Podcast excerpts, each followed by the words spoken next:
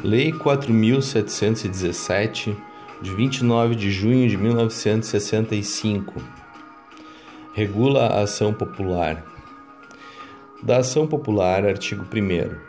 Qualquer cidadão será parte legítima para pleitear a anulação ou a declaração de nulidade de atos lesivos ao patrimônio da União, do Distrito Federal, dos Estados e dos municípios de entidades autárquicas, de sociedades de economia mista, de sociedades mútuas de seguro nas quais a União represente os segurados ausentes, de empresas públicas, de serviços sociais autônomos, de instituições ou fundações para cuja criação ou custeio o Tesouro Público haja concorrido ou concorra com mais de 50% do patrimônio ou da receita ânua de empresas incorporadas ao patrimônio da União, do Distrito Federal, dos estados e dos municípios e de quaisquer pessoas jurídicas ou entidades subvencionadas pelos cofres públicos.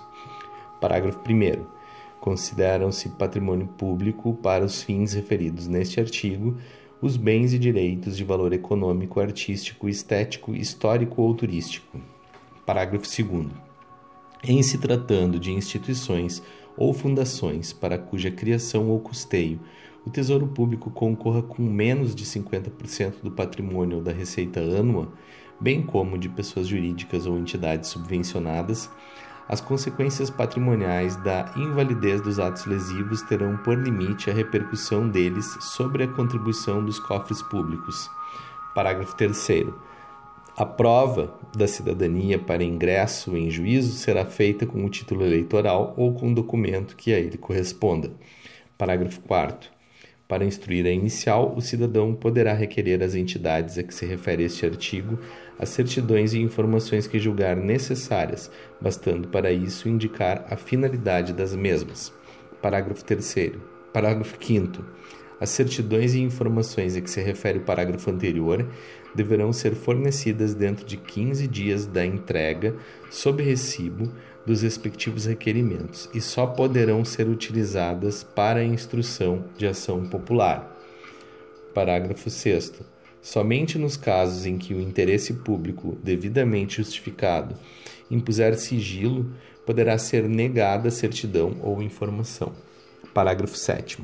Ocorrendo a hipótese do parágrafo anterior, a ação poderá ser proposta desacompanhada das certidões ou informações negadas, cabendo ao juiz, após apreciar os motivos do indeferimento e, salvo em se tratando de razão de segurança nacional, requisitar umas e outras. Feita a requisição, o processo correrá em segredo de justiça, que cessará com o trânsito em julgado da sentença condenatória. Artigo 2 são nulos os atos lesivos ao patrimônio das entidades mencionadas no artigo anterior nos casos de a. incompetência, b. vício de forma, c.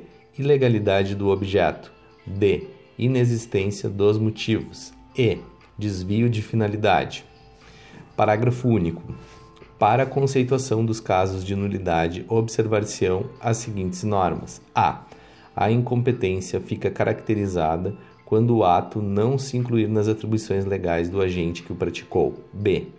O vício de forma consiste na omissão ou na observância incompleta ou irregular de formalidades indispensáveis à existência ou seriedade do ato. C. A ilegalidade do objeto ocorre quando o resultado do ato importa em violação de lei, regulamento ou outro ato normativo. D. A inexistência dos motivos se verifica quando a matéria de fato ou de direito em que se fundamenta o ato é materialmente inexistente ou juridicamente inadequada ao resultado obtido. E. O desvio de, da finalidade se verifica quando o agente pratica o ato visando a fim diverso daquele previsto, explícita ou implicitamente, na regra de competência. Artigo 3. Os atos lesivos ao patrimônio das pessoas de direito público ou privado ou das entidades mencionadas no artigo 1, cujos vícios não se compreendam nas especificações do artigo anterior, serão anuláveis segundo as prescrições legais enquanto compatíveis com a natureza deles. Artigo 4. São também nulos os seguintes atos ou contratos praticados ou celebrados por quaisquer das pessoas ou entidades referidas no artigo 1. 1. a admissão ao serviço público remunerado com desobediência quanto às condições de habilitação das normas legais, regulamentares ou constantes de instruções gerais. 2. A operação bancária ou de crédito real quando a for realizada com desobediência a normas legais, regulamentares, estatutárias, regimentais ou internas. B. O valor real do bem dado em hipoteca ou penhor for inferior ao constante da escritura, contrato ou avaliação. 3. A empreitada, a tarefa e a concessão de serviço público, quando a. O respectivo contrato houver sido celebrado sem prévia concorrência pública ou administrativa, sem que essa condição seja estabelecida em lei, regulamento ou norma geral. B. No edital de concorrência forem incluídas cláusulas ou condições que comprometam o seu caráter competitivo. C a concorrência administrativa for processada em condições que impliquem na limitação das possibilidades normais de competição. 4. As modificações ou vantagens, inclusive prorrogações que forem admitidas em favor do adjudicatário durante a execução dos contratos de empreitada, tarefa e concessão de serviço público, sem que estejam previstas em lei ou nos respectivos instrumentos. 5 a compra e venda de bens móveis ou imóveis nos casos em que não for cabível concorrência pública ou administrativa quando a for realizada com desobediência a normas legais e regulamentares ou constantes de instrumentos gerais. B. O preço da compra dos bens for superior ao corrente no mercado na época da operação. C. O preço de venda dos bens for inferior ao corrente no mercado na época da operação. 6 a concessão de licença de exportação ou importação, qualquer que seja sua modalidade, quando a houver sido praticada com violação das normas legais e regulamentares ou de instruções e ordens de serviço, b resulta em exceção ou privilégio em favor de exportador ou importador. 7. A operação de redesconto quando, sob qualquer aspecto, inclusive o limite de valor, desobedecer a normas legais, regulamentares ou constantes de instruções gerais. 8. O empréstimo, quando concedido pelo Banco Central da República, quando a. concedido com desobediência de quaisquer normas legais, regulamentares, regimentais ou constantes de instruções gerais. b. O valor dos bens dados em garantia na época da operação for inferior ao da avaliação. 9. A emissão, quando efetuada sem observância das normas constitucionais, legais e regulamentares que regem a espécie. Da competência, artigo 5 conforme a origem do ato impugnado, é competente para reconhecer da ação, processá-la e julgá-la o juiz que, de acordo com a organização judiciária de cada Estado, o for para as causas que interessem à União, ao Distrito Federal, ao Estado ou ao município. Parágrafo 1. Para fins de competência, equiparam-se a atos da União, do Distrito Federal, do Estado ou dos municípios os atos das pessoas criadas ou mantidas por essas pessoas jurídicas de direito público, bem como os atos das sociedades de que elas sejam acionistas e os das pessoas ou entidades por elas subvencionadas ou em relação às quais tenham interesse patrimonial. Parágrafo 2. Quando o pleito interessar simultaneamente à União e a qualquer outra pessoa ou entidade, será competente o juiz das causas da União, se houver quando interessar simultaneamente ao Estado e ao município, será competente o juiz das causas do Estado, se houver. Parágrafo 3. A propositura da ação prevenirá a jurisdição do juízo para todas as ações que forem posteriormente intentadas contra as mesmas partes e sob os mesmos fundamentos. Parágrafo 4. Na defesa do patrimônio público, caberá a suspensão liminar do ato lesivo impugnado dos sujeitos passivos da ação e dos assistentes. Artigo 6. A ação será proposta contra as pessoas públicas ou privadas e as entidades referidas no artigo 1 contra as autoridades, funcionários ou administradores que houverem autorizado, aprovado, ratificado ou praticado o ato impugnado ou que, por omissão, tiverem dado oportunidade à lesão e contra os beneficiários diretos do mesmo. Parágrafo 1. Se não houver beneficiário direto do ato lesivo, ou se for ele indeterminado ou desconhecido, a ação será proposta somente contra as outras pessoas indicadas neste artigo. Parágrafo 2.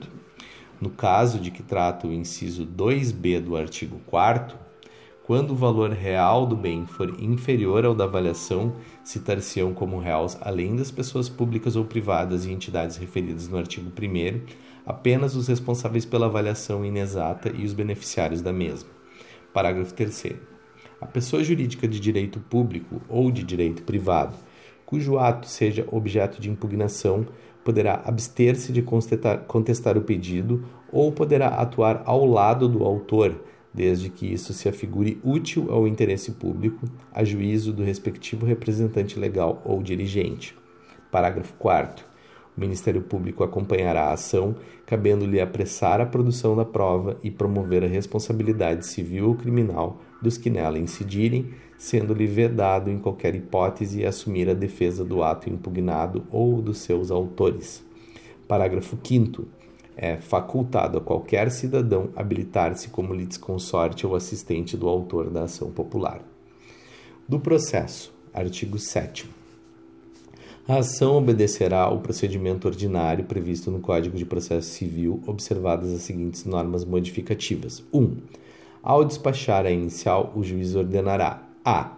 Além da citação dos réus, a intimação do representante do Ministério Público. b a requisição às entidades indicadas na petição inicial dos documentos que tiverem sido referidos pelo autor, artigo 1 parágrafo 6 bem como a de outros que se lhe afigurem necessários ao esclarecimento dos fatos, fixando o prazo de 15 a 30 dias para o atendimento. Parágrafo 1 o representante do Ministério Público providenciará para que as requisições a que se refere o inciso anterior sejam atendidas dentro dos prazos fixados pelo juiz. Parágrafo 2. Se os documentos e informações não puderem ser oferecidos nos prazos assinalados, o juiz poderá autorizar prorrogação dos mesmos por prazo razoável. Inciso 2. Quando o autor o preferir, a citação dos beneficiários far-se-á por edital com o prazo de 30 dias afixado na sede do juízo e publicado três vezes no Jornal Oficial do Distrito Federal ou da capital do Estado ou território em que seja ajuizada a ação. A publicação será gratuita e deverá iniciar-se no máximo três dias após a entrega na repartição competente, sob protocolo de uma via autenticada do mandado. 3. Qualquer pessoa beneficiada ou responsável pelo ato impugnado cuja existência ou identidade se torne conhecida no curso do processo e antes de proferida a sentença final de primeira instância, deverá ser citada para a integração do contraditório, sendo-lhe restitui, sendo restituído o prazo para contestação e produção de provas, salvo quanto a beneficiário, se a citação se houver feito na forma do inciso anterior. 4.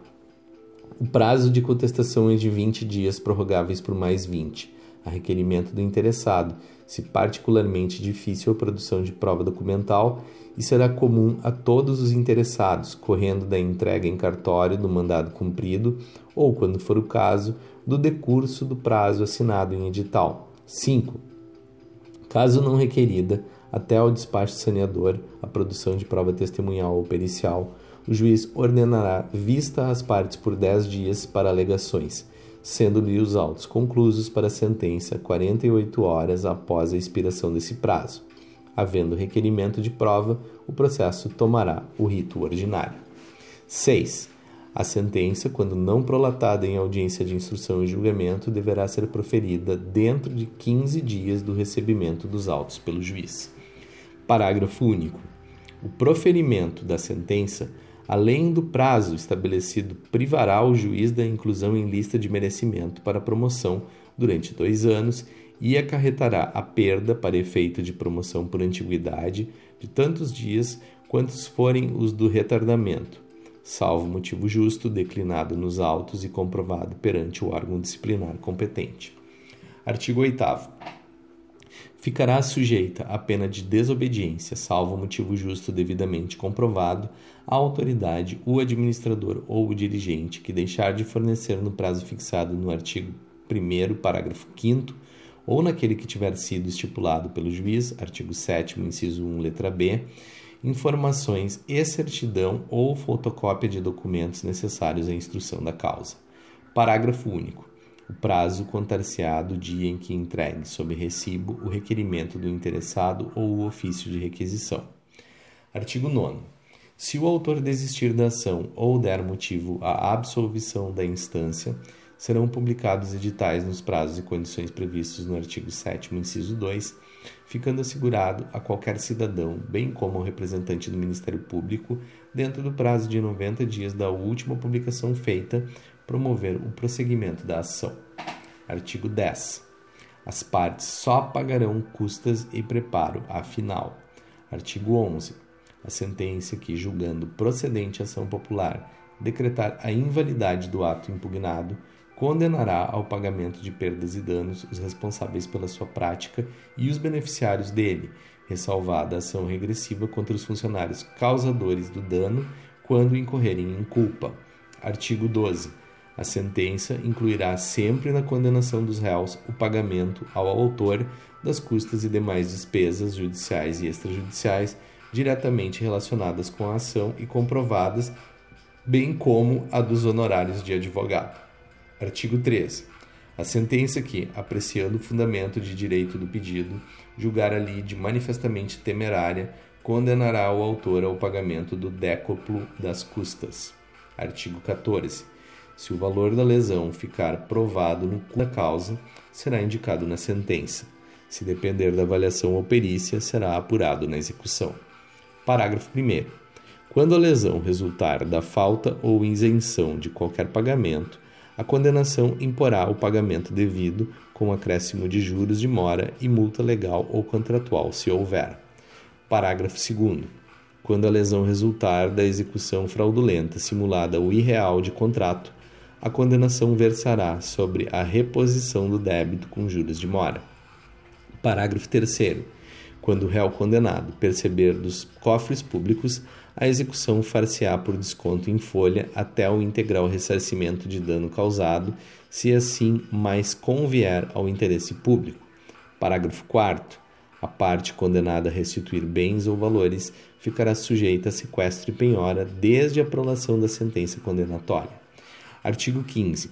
Se, no curso da ação, ficar provada a infringência da lei penal ou a prática de falta disciplinar a que a lei comine a pena de demissão, ou a de rescisão de contrato de trabalho, o juiz ex officio determinará a remessa de cópia autenticada das peças necessárias às autoridades ou aos administradores a quem competir aplicar a sanção. Artigo 16.